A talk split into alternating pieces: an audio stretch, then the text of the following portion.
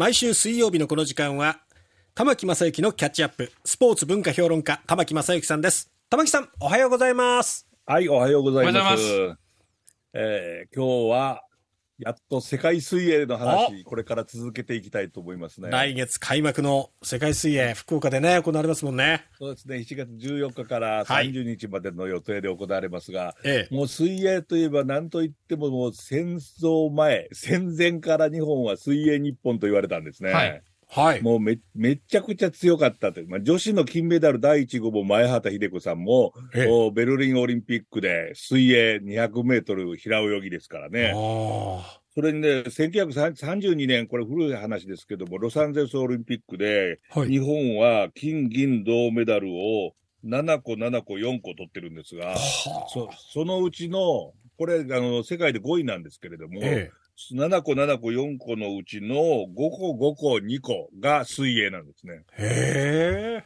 えーベルリンの時もそうですし、それがね、ええ。これがなぜこんなに強かったか。まあ、戦あの戦後すぐにね、ええ。えー日本が戦争に負けて世界のスポーツ界に入れない時に、はいえ全米選手権に参加するんですね、日本が。え。ほう1949年です。はい。ここでアメリカをものすごくやっつけるもんだから、はい。えー日本人がものすごく喜んで、ええ。えー力道山より早く日本人を力づけたと なるほど。いうのも水泳だったんですね。あなぜ日本はこんなに水泳が強かったのかあ。う、ん。なぜだと思われます？足腰が強くって、やっぱりバタ足が強かった。ああ、深く深く考えすぎ。なんだろう、川遊びがみんな頻繁に行われてたから。えーまあまあ、そういうこともないと思うんですけどなんもでし、ょだから淡水があった、湖があったっていうのは少し関係があるかもしれないですね。う。うん。強い選手は浜名湖から結構出てますからへね。え。えーまあ、それもあるんですけど、猛練習したって、それだけなんですね。あ、あそういうことですか。明治時代にあらゆるスポーツが入ってきたとき、日本人はあまりに面白いもんだから必死になって練習しましたね。はあ。だから野球選手なんかもうか変化球の投げすぎで腕が曲がっちゃったので、ええ。それをさ桜の木にぶら下がってまっすぐにして直したとかね。はまあいろんな武勇伝があるんですね。でも、でも体を壊してしまった人がおものすごく多かったんですね。はいうん。ところが水泳は体がどうでしょうか？ああまり壊さない。そうですね、水の中だから。重力がないんですね。ええ。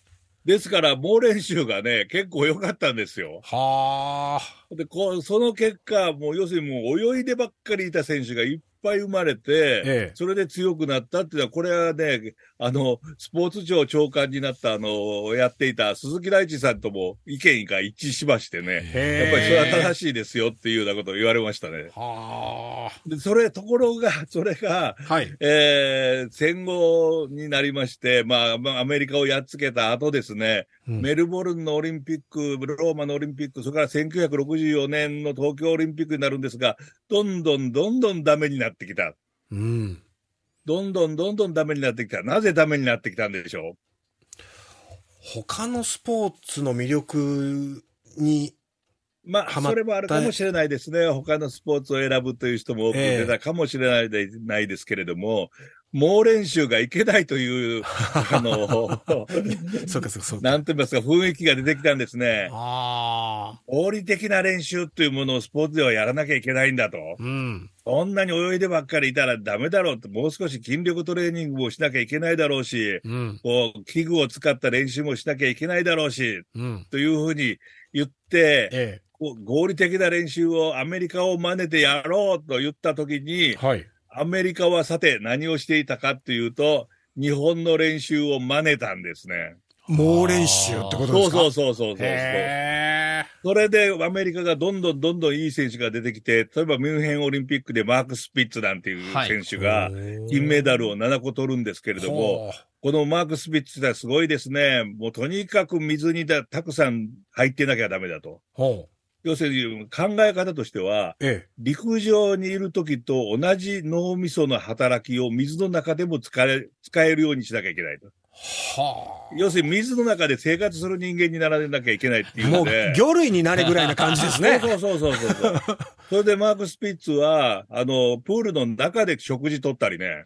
へ要するに自ら出ないという生活をしややり始めて、ミュンヘンで金メダル 7, 7個取ったっていう。いいですね。これはなかなかで面白い話。その時に日本は、あの、どんどんやっぱり合理的な練習をしましょうと言って、どんどんどんどん弱くなっちゃったっていう。ねはあ。で、その後また、あの、やっぱり水の中入りましょうということになって、えー日本が強くなってきたんですけれども、はい。これをね、あのーおアーティスティックスイミングと今言ってます。シンクロダイブはいスイミングで、えーバルセロナ大会銀メダル取ったりした奥野文子さん、はい朝原さんと結婚した人ですね。はいええ。その方に言ったら、いやもうそれは本当に正しいと。アーティスティックスイミングなんか水の中で、ええ。あの、陸の上と同じ生活ができるようになるのが最高だと。うーん。だから奥野さんは、あの、まあ、今、朝原さんの奥さんですですけれども、ええ。あの、100メートルのね、はい。あの、リレーでなんかに出た、あの、朝原さんの奥さんですけれども、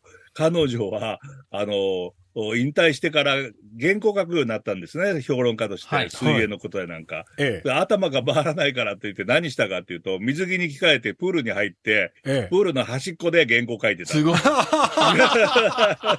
すごいなあ要するに水の中に入る方が頭が回るようになってたと。へえ。だから、あの、要するに水、水生人間と言いますかね。水の人間になるっていうのが水泳で強くなる一番なんですね。はあ。これですからね、水泳選手ってすごくいい体してるんですけども、はい。ちょっとびっくりするのは、うん。出会って会った時に、よく歩き方とか見てください。うん。ふにゃふにゃですよ。ふにゃふにゃ？カッパみたいと言ったら怒られちゃいますけれどもど、どういうことですか？ふにゃふにゃ。えー私一番最初にあの、鈴木大地さんがもう引退されてから、はいええースポーツ庁長官になる前ですけれども、会った時びっくりしましたね。喫茶店で歩いてこられた時に、本当にふにゃふにゃで歩いてこられましたね。あの、スター・ウォーズの中に出てくる水星人間みたいな感じペタペタあう。なるほどあ。ね。なるほど。これはなかなかね、それ鈴木さんにそのまま言ったんですよ。ほうほうみんなに言わ、みんなに言われますって言われて、えそれであの、だあの、学校の教師の免許取らなきゃいけないんで、剣道をやった時に、ええ。鈴木気合い入れろっていつも言われた。入れてますって言っても、先生には見えなかったみたいですね。ああ。だから水の中に入で生活する人間になる人が、なすごく、まあ、水泳、競技、まあ、アーティスティックスイミングも含めた競技の、うん。うん。もうす素晴らしい選手になるでしょうね。なるほどね。これはなかなかね、お面白いことですね。それで、そこで思うのが、人間の体はなぜ体毛がな少ないのか。おお。多くの霊長類に比べて。そうですね。えゴリラとかチンパンジーとかオランウータンと、ええで遺伝子の配列は95%以上一緒だというのに全然違うのが体なんですね。はい体毛なんですね。えですから、にあの人類のことはよく裸の猿とか言われますよねその中で、これは仮説なんですけれども、はい。